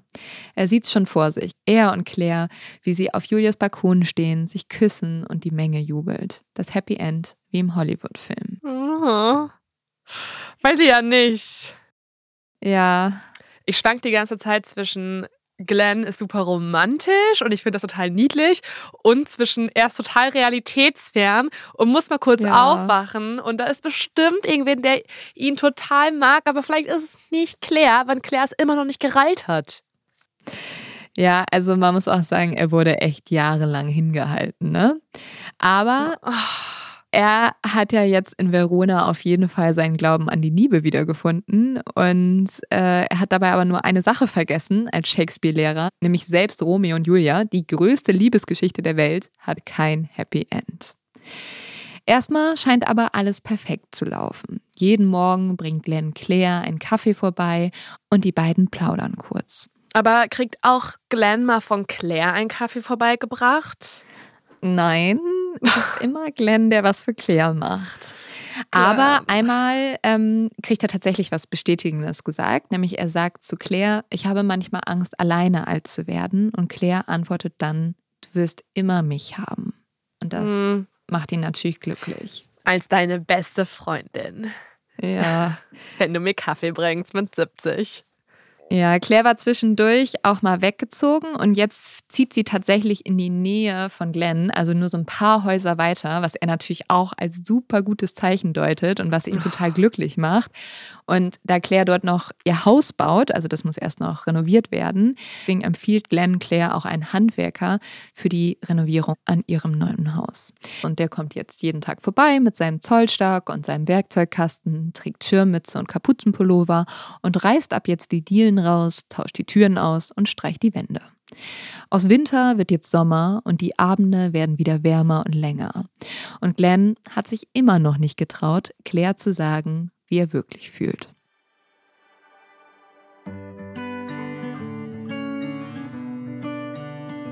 Eines Abends machen die beiden einen Filmeabend und sie liegen jetzt dicht nebeneinander auf der Couch. Claires Beine liegen auf Glens Beinen. Und Glenn bietet Claire auch ein Glas Wein aus Verona an. Er fragt sich, ist jetzt der richtige Moment, um es ihr zu sagen? Aber Claire lehnt den Wein ab und Glenn verliert den Mut. Als sie sich zum Abschied umarmen, merkt Glenn, dass Claires Bauch ganz hart ist. Und da wird es ihm auf einmal klar. Claire ist schwanger. Was? Oh nein. Weiß Glenn denn gar nicht, ob sie überhaupt jemanden datet? Nee, Glenn denkt, sie datet niemanden. Also er merkt halt jetzt, dass ihr Bauch so hart ist und ein bisschen größer ist und sie trinkt ja keinen Wein und das findet er halt mega auffällig Mhm. und er kriegt jetzt direkt Panik und hat das Gefühl, jemand würde ihn den Boden unter den Füßen wegreißen. Er ist verzweifelt, traurig und auch wütend. Seine Hände zittern jetzt, während er eine Nachricht an Claire tippt. Er schreibt ihr, nachdem sie dann nach Hause gefahren ist, Vielleicht werde ich verrückt, aber ich muss dich fragen, bist du schwanger? Claire antwortet jetzt in Großbuchstaben. Nein. Glenn atmet aus. Oh nein. Glenn, Alter, was geht bei dir? Ja. Genau der Fehler. Auf gar keinen Fall sowas tun, wenn man sich nicht zu 100% sicher ist. Ja. Wahrscheinlich hat sie einfach, I don't know, mal irgendwie eine Gewichtsschwankung oder hat einfach Mhm. trainiert und hat ein paar mehr Muskeln am Bauch. Also erstmal Ja. wirkt es voll oberflächlich und dann natürlich auch ein bisschen eifersüchtig. Also es ist, hätte er lieber Mhm. einfach mal was Schönes sagen sollen. Vorher, bevor er eifersüchtig wird. Ja, aber vielleicht kennt Glenn auch Claire einfach sehr gut, weil sie schreibt ihm jetzt wenig später, wollen wir spazieren gehen. Oh. Am nächsten Tag gehen die beiden ihre Lieblingsstrecke entlang. So oft sind sie hier schon zusammen vorbeigelaufen, an den Häusern, an dem Fluss und dem Wald. Aber heute ist alles anders. Claire hält jetzt inne und bleibt ganz plötzlich stehen. Dann sagt sie, okay, es ist so, ich bin schwanger. Ich wollte es dir nur nicht per Nachricht sagen. Also, Leo hatte doch recht. Ja. Okay, dann nehme ich wieder alles zurück. Ähm, es war nicht voreilig und absolut beleidigend, sondern er hatte recht. Auch wenn ähm, das natürlich jetzt super ärgerlich ist, dass er nicht vorher die Chance hatte, seine Gefühle zu offenbaren. Aber du musst mich jetzt weiter aufklären. Ich bin weiterhin verwirrt. Die beiden treffen sich. Sie haben Körperkontakt. Sie gucken einen Film. Sie wollen nah beieinander sein. Claire legt ihre Beine auf ihn. Und jetzt ist sie schwanger. Von wem? Ist sie in einer Beziehung? Was geht ihr überhaupt ab? Also informiert sie ihn jetzt mal? Ja, also Glenn fragt sie das jetzt auch, genauso wie du. Also wahrscheinlich genauso wie du. Er ist so, was ist hier los? Was geht hier ab? Wer ist der Vater? Ja, also sie meint halt so, ja, der Vater ist egal, das ist halt einfach passiert. Und ja, Glenn kriegt jetzt erstmal gar nichts mehr mit, weil es rauscht so in seinem Kopf. Claire erzählt ihn jetzt von den ganzen Tests, die sie machen muss, von den Arztterminen. Und Glenn kriegt eigentlich nichts mehr mit. Hä? Bis Claire sagt, ich war einsam und brauchte einfach jemanden, der für mich da ist. Oh, Glenn versteht jetzt die Welt nicht mehr. Er guckt Claire an und sagt, mein Gott, Claire, ich bin genau hier. Ich war immer bei dir, seit Jahren. Und Claire antwortet darauf, ich wollte es nicht kaputt machen. Ich wollte dich nicht verlieren. ich verstehe es nicht. Also du musst dir vorstellen, Glenn sagt jetzt, hä, ich war doch immer für dich da. Und weil, weil Claire sagt ja anscheinend so, ja, ich war einfach alleine, ich brauchte jemanden, der für mich da ist, der mich irgendwie mal in den Arm nimmt. Und Glenn ist so, ja, hallo ich, ich war die ganze Zeit da. Ja, das verstehe ich. Aber ich verstehe Claires Antwort nicht, weil wenn sie sagt, ich wollte es nicht kaputt machen, ich wollte dich nicht verlieren, heißt das dann, sie hatte auch Sorge, dass Glenn die Gefühle gar nicht wie sie fühlt? Oder wollte sie ihn nicht verlieren als Freund? Also es ist ja, es, sie ist, es ist nicht eindeutig. Ich check's, also es kann beides bedeuten. Für mich. Ja, also ich glaube, du sagst es schon ganz richtig. Es ist eine sehr ausweichende Antwort und so eine ein bisschen entschuldigende Antwort, die aber eigentlich nicht so viel Sinn macht. Und sie fängt jetzt auch einfach an zu weinen und Glenn kann halt nicht anders. Er fängt jetzt an, sie zu trösten. Er legt seinen Arm um sie und er denkt sich, ja, okay, wenn sie jemanden braucht, der für sie da ist, ich würde das machen. So, ich kann für sie da sein, ich kann mich um sie kümmern, ich kann mich auch um dieses Baby kümmern. Ähm, Claire hat ihn zwar verletzt, aber er liebt sie ja immer noch. Also Glenn geht jetzt nach Hause in der Ansicht, dass Claire ja eigentlich ihm gesagt hat, sie braucht einfach jemand, der für sie da ist und sie mag ihn immer noch und dass es keinen Vater gibt. Aber ein paar Tage später sieht Glenn ein Auto vor Claires Tür und er erkennt es. Es ist das Auto des Handwerkers. Oh. Obwohl Claires Haus schon vollkommen fertig renoviert ist. Es ist der Handwerker, Aha. den er persönlich Claire empfohlen hat. Habe ich mir ja schon gedacht, ein bisschen. Der scheint jetzt nämlich bei Claire zu wohnen. Und Glenn geht jetzt natürlich zu Claire und sagt, was soll das? Das macht alles überhaupt keinen Sinn. Und Claire denkt sich einfach schnell so eine Ausrede aus. Ja, der hat das Haus einfach so schön renoviert, dann wollte er direkt ja. hier drin wohnen bleiben, weil so ein schönes Haus hat er selten renoviert. Ja, also tatsächlich gibt Claire es aber jetzt zu. Also der Handwerker ist auch der Vater.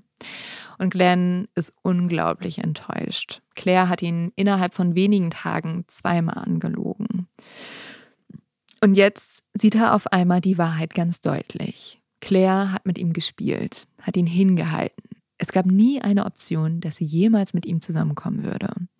Ein Satz schießt Glenn durch den Kopf. Sei dir selbst treu. Und sich selbst treu zu sein, kann Glenn nur, wenn er sich endlich von Claire loslöst. Ja, Mann. Shakespeare hat einmal gesagt, was soll ich mit der Liebe, wenn sie den Himmel mir zur Hölle macht? Ja. Glenn denkt an all die Jahre zurück, in denen er versucht hat, ein Leben zu führen, das Claire mag. Ganze Tagesabläufe hat er nach ihr gerichtet und niemals hat er daran gedacht, eine andere Frau in sein Leben zu lassen. Julia und Romeo waren bereit, für ihre Liebe alles zu geben. Aber bei Claire und Glenn hat nur Glenn alles gegeben. Ja, Glenn ist auch ein paar Euro ärmer, weil er jeden Tag einen fucking Kaffee geholt hat. Ja. Auch das Ganze hätte auch mal schön ein bisschen beidseitiger ablaufen können. Ich habe nicht mitbekommen, dass Claire mal irgendwas gemacht hat. Ja, und auf einmal wird es jetzt Glenn nämlich klar. Er muss seine Julia noch finden. Ein paar Tage später kommt Glenn vom Unterricht nach Hause. Er ist müde, will eigentlich so schnell wie möglich ins Bett. Doch sein Blick fällt auf das italienisch Grammatikbuch, das er in Verona mit sich herumgetragen hat. Julias Brief liegt in dem Buch. Glenn überlegt, ihn wegzuwerfen, zu verbrennen. Er schmeißt das Buch hin. Zum Teufel mit der Liebe, denkt er. Eine Seite ist aufgeschlagen. Eine Karte, die Italien zeigt. Im Norden ist ein Kreis mit blauer Tinte gemalt. Als Glenn genauer hinsieht, erkennt er die Buchstaben unter der Markierung. Glenn glaubt eigentlich nicht an Schicksal, nicht an Magie, Zeichen oder wie auch immer man es nennen will. Doch jetzt kommen Glenn die Erinnerungen an seinen Sommer in Verona hoch. Vielleicht, denkt er, vielleicht sollte ich wieder nach Verona zurück und es noch einmal versuchen. Verdammt, vielleicht war er einfach noch nicht fertig mit Julia und der Liebe. Und so beschließt Glenn, wieder aufzubrechen. Er kündigt jetzt seinen Job ähm, weil er sagt, jeden Tag bringt er eigentlich seinen Schülern bei, wie sie das Leben führen sollen und die Liebe finden sollen. Und er muss das erstmal selber lernen, bevor er denen Gott. das beibringt. Also und Glenn, Glenn verkörpert für mich gerade so sehr Sinnkrise. Also ja. ich bin fast schon ein bisschen, lang, langsam macht es mich fast schon ein bisschen aggressiv. Also er ist so intensiv auf der Suche nach Antworten und man will ihn einfach schütteln und sagen, dann reist doch einfach mal nach Thailand. Geh doch mal irgendwie einen Cocktail trinken, lern Leute kennen, äh, kletter einen Berg hoch und reist nicht schon wieder nach Verona, Digi. Also Glenn, Alter. Da wartet jetzt auch nicht die Julia auf dich. Naja, mein Gott. Glenn ist halt ein Romantiker. Also mehr Romantiker ja, bisschen, geht nicht Glenn als ist Glenn. ein bisschen zu romantisch langsam. Ja, also er beschließt jetzt, Verona ist es. Dort wird er seine Liebe finden und er schaut sich jetzt nach Flügen und Apartments um in Verona und er schreibt Giovanna, also der Leiterin des Clubs der Julias, eine E-Mail und fragt, ob er noch mehr Briefe beantworten könne. Sie sagt sofort zu. Nur eine Sache muss Glenn noch vor dem Abflug erledigen. Er muss Desiree, also der Freundin von ihm, die ihm das Grammatikbuch geliehen hat, dieses Buch noch zurückgeben. Desiree ist gerade zurückgekehrt nach Kanada. Den Winter über war sie in Mexiko surfen. Ihre langen braunen Haare haben von der Sonne blonde Strähnchen bekommen. Gemeinsam sitzen die beiden jetzt auf Glens Terrasse. Desiree nimmt das alte Grammatikbuch in die Hand. Wie läuft's mit deinem Italienisch? fragt sie lachend. Und dann fängt Glenn an zu erzählen. Von seiner Reise nach Verona, von Claire und davon, dass er zurück nach Italien will. Und auch Desiree erzählt.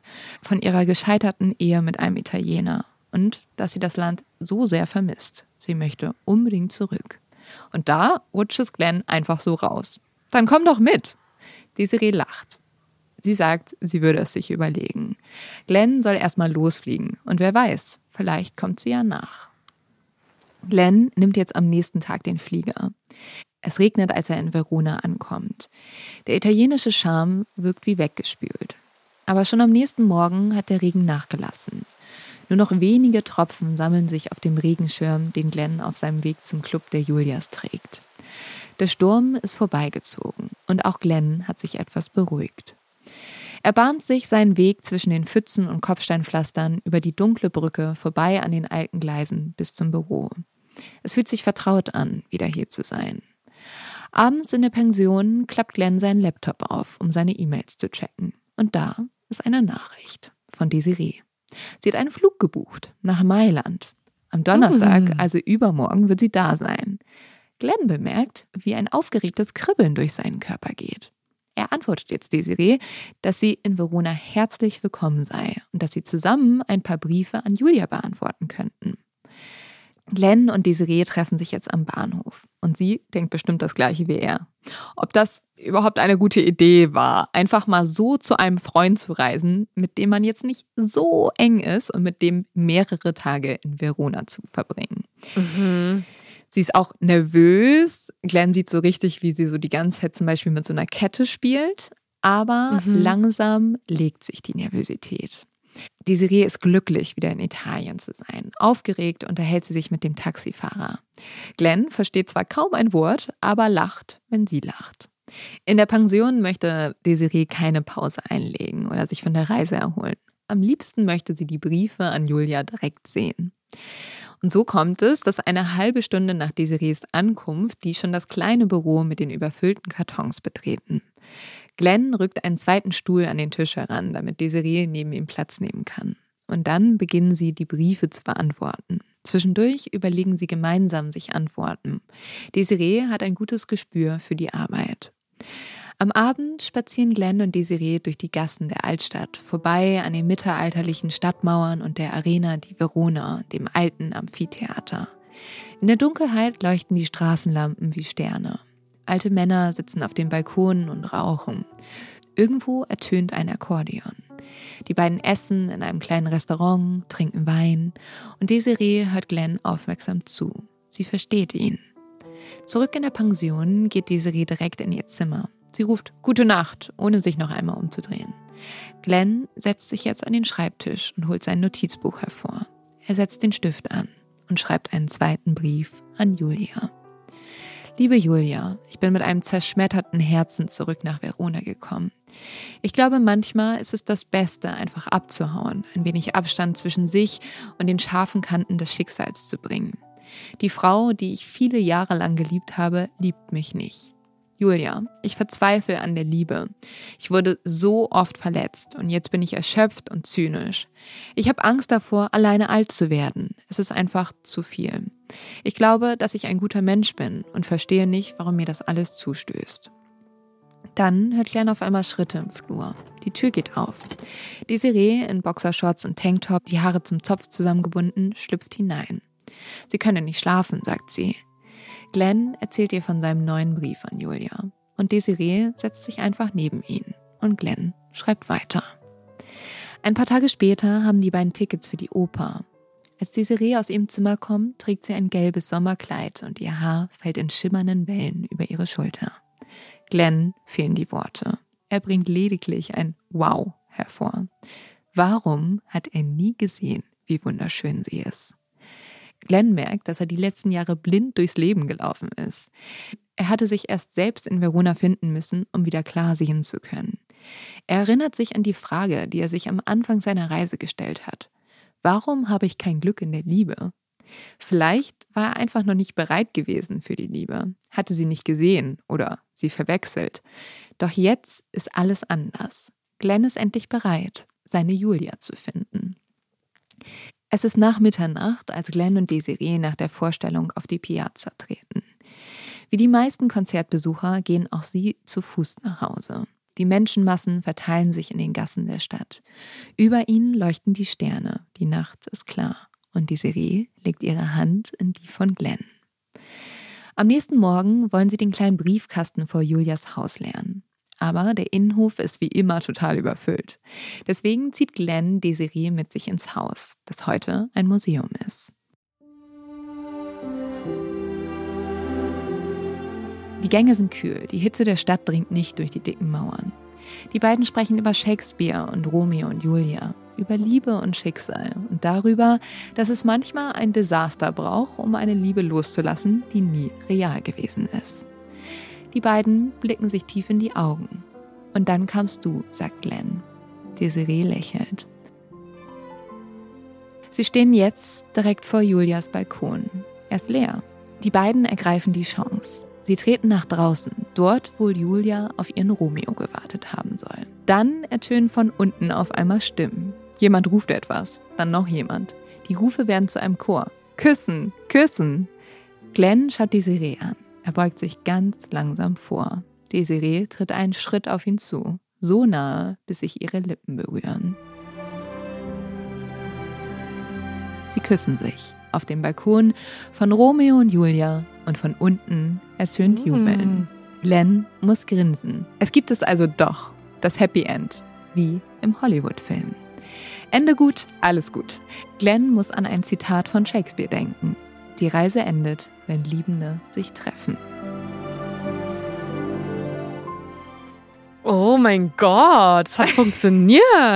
Das hat, das hat eine krasse, Wendung, Wendung genommen. Also ich dachte, als du meintest, er fliegt jetzt nochmal nach Italien, wieder nach Verona, wieder auf der Suche, wieder die große romantische Geste, dachte ich so, boah, bitte nicht nochmal.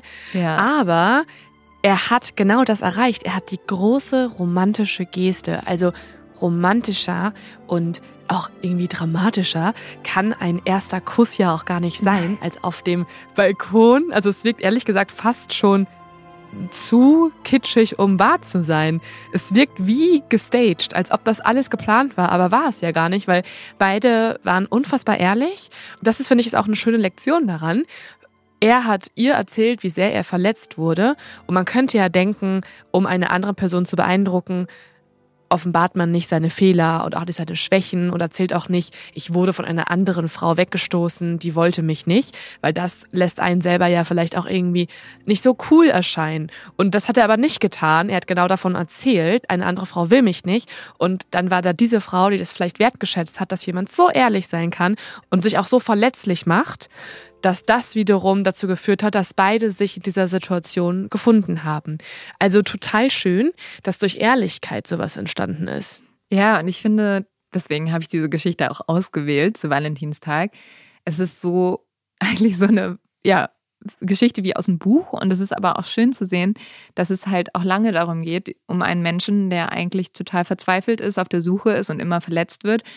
Ich glaube, so geht es vielen Menschen, so ging es uns beiden auch schon. Und man lernt aber irgendwie aus dieser Geschichte, dass man manchmal einfach dann auch das gehen lassen muss oder dass man manchmal halt wieder auf sich selbst hören muss, sich selbst finden muss, um dann die wahre Liebe zu finden. Und das finde ich total schön, dass man, also dass das hier so gezeigt wurde. Ja, und dass sein Plan einfach aufgegangen ist. Ja. Also er wollte das auch in Italien haben und in Verona speziell und irgendwie hat alles plötzlich Sinn ergeben. Aber ich habe natürlich weiterhin noch viele Fragen. Ja. Also die haben sich da zum ersten Mal geküsst. Dadurch, dass du die Geschichte ausgewählt hast und so positiv klingst, gehe ich mal davon aus, dass das zu einer Liebesgeschichte geworden ist zwischen denen und die hoffentlich zueinander gefunden haben und hoffentlich auch noch zusammen sind. Ich traue es mich gar nicht zu fragen, weil das Leben natürlich auch Wendungen vorsieht. Aber ja, Ich muss sagen, als ich diese Geschichte ausgewählt habe, wusste ich das nicht, weil Glenn hat Mhm. ein Buch geschrieben, das ich für diese Recherche genutzt habe und dieses Buch endet damit, dass sie sich küssen und Oh. dass sie in Verona Zeit zusammen verbringen und ähm, oh Gott. dieser Kuss ist mittlerweile zehn Jahre her und ich hatte genau die gleichen Sorgen wie du und war so, oh Gott, sind die noch zusammen? Hoffentlich. Wie ein Cold Case. Also da jetzt nicht zu wissen, ist das, äh, wie ist der aktuelle Stand? War das nur eine Momentaufnahme und danach ist äh, die große Suche weitergegangen? Oder war das die Antwort auf alles? Also ich hoffe, ich hoffe, du hast es noch irgendwie rausfinden können. Hast du deren Facebook-Profil oder so gesichtet? Gibt's Pärchenfotos? Nein, viel besser. Ich habe mit Glenn persönlich gesprochen. Wir haben geskypt, äh, weil er in Kanada ist. Und Uh. er hat mir seine ganze Geschichte erzählt und er hat mir Cool. auch diese Frage beantwortet. Und ich würde sagen, wir hören einfach mal rein. like you have this other love story you tell in the book, Yeah. Desiree. Yeah. And like my big question is what happened? Like Uh, we all ask that to ourselves. She is. She's in the next Sie ist im room right Ich glaube, sie ist vielleicht zu schüchtern, um Hallo zu sagen, aber sie ist im nächsten Zimmer da drüben. Ja, wir gehen tatsächlich auf zehn Jahre zu. Also im September gehen wir zurück nach Italien für unseren zehnten Jahrestag. Oh mein Gott, ich liebe alles daran. Es ist ja so süß. Oh. Ich war auch in Cool. dem Interview, ich wusste gar nicht mehr, was ich dann sagen sollte. Ich war die ganze Zeit nur so, oh, that's so nice. Weil es zeigt halt so, also dass diese Liebe, die er gefunden Also- hat, wirklich die wahre Liebe ist. Oh, ich fand das so schön. Ich habe fast geheult im Interview. Ja, aber warst du auch ein bisschen erleichtert, dass es Ja. nicht so ist?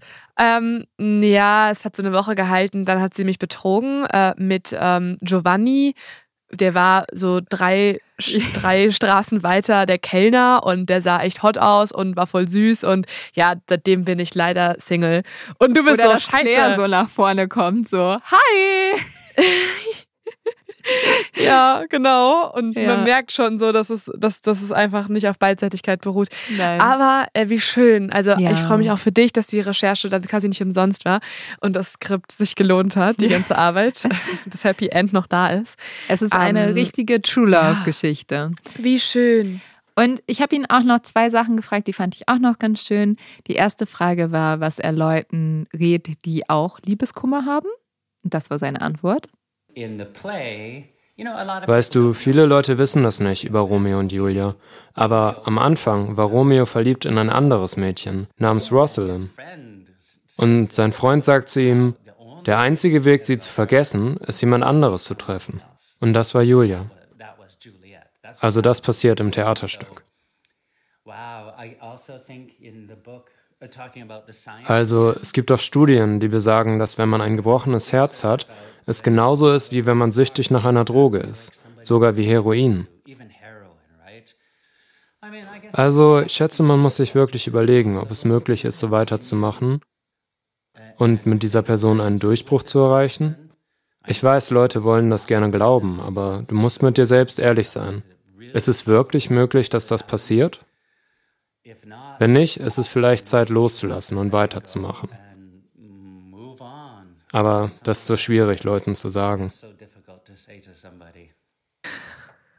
Ja, also super schöne Worte. Ähm, irgendwie auch schön, das nochmal von ihm selber jetzt zu hören. Wir haben zwar so viel von seinen Gefühlen in der Geschichte mitbekommen, du hast uns so viel aus seiner Perspektive erzählt, aber ihn da wirklich nochmal ähm, direkt zu hören und diese Nähe zu haben zu der Person, die das alles mit uns geteilt hat, ist super schön.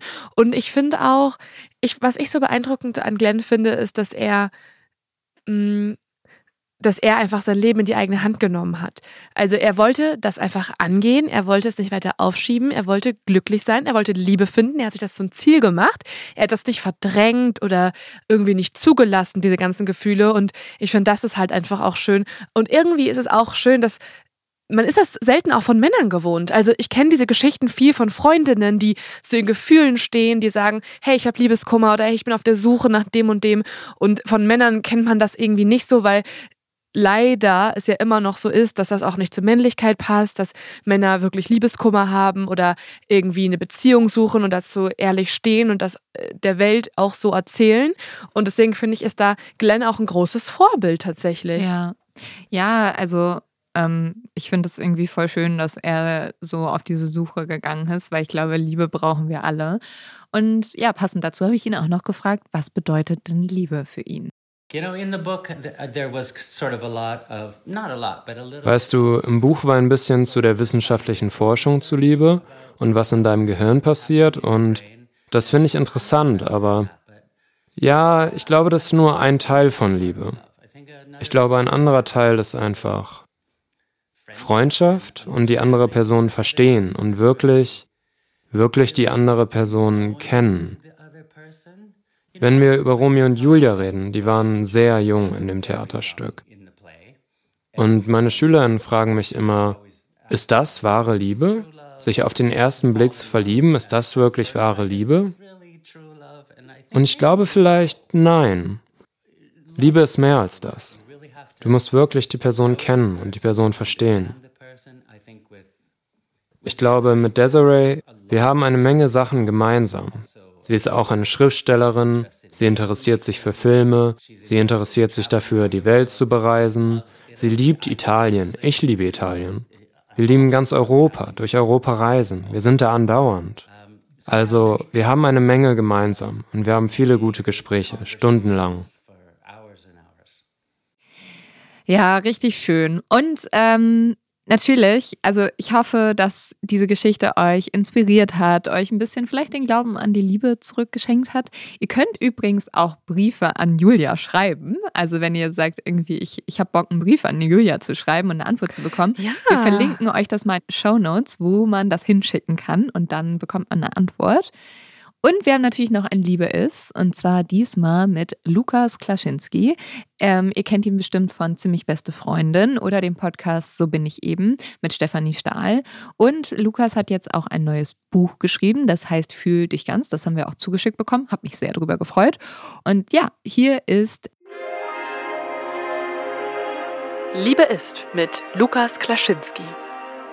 Während Verlieben uns häufig überkommt wie ein Strudel, von dem wir gepackt werden, ist Liebe ein aktiverer Prozess, im Gefühl wärmer, langanhaltender und manchmal etwas leiser.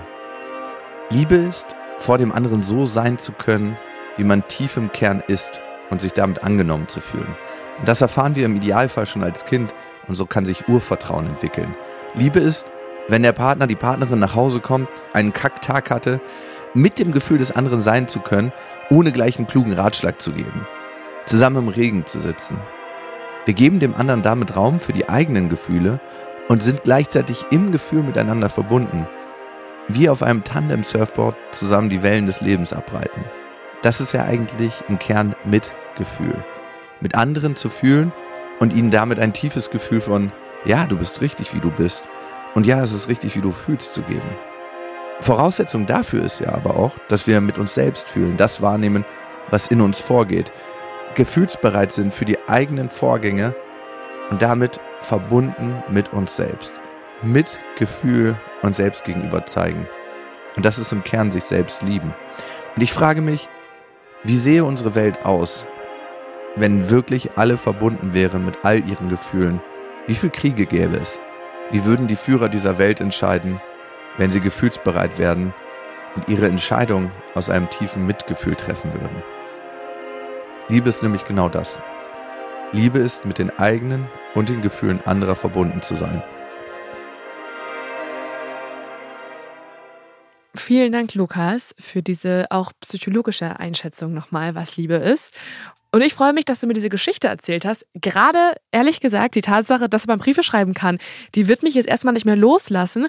Und ich würde ja. vorschlagen, wir machen das einfach mal für die True Love Community. Also jetzt nach der Folge besorge ich mir mal Papier und ich würde sagen, ich schreibe eine ziemlich mhm. offene Message. Also wie wir alle vielleicht ein bisschen mehr Selbstliebe bekommen können oder was uns gerade auch, vielleicht haben sie ja auch ein paar Ratschläge, was wir bei True Love Podcast integrieren können. Also ich weiß nicht, ich, ich, wir, wir saugen uns irgendwas aus den Fingern und dann lesen wir euch die Antwort vor hier im Podcast, wenn ja, sie in den nächsten das, Wochen äh, kommt. ich einen sehr schönen Plan. Ansonsten hoffen wir, dass ihr einen schönen Valentinstag habt, wenn ihr Valentinstag feiert. Wenn ihr nicht Valentinstag feiert, hoffe ich, ihr habt einfach so einen schönen Tag.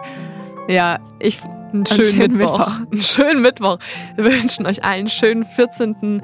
14. Februar. Und äh, euer Liebesbrief an uns ist, ja. wenn äh, ihr diesen Podcast abonniert. Das freut uns immer sehr. Es ist eine, äh, eine Art Liebesbrief für True Love Podcast auf Social Media oder auf dem Podcast-Player eures Vertrauens. Und dann hoffen wir, euch nächste Woche wiederzuhören, liebe Lovies. Wir haben euch ganz doll lieb. Und unser Liebesbrief an euch ist ja. dieser Podcast. Bis ganz bald, ihr Lieben. Ciao, ciao.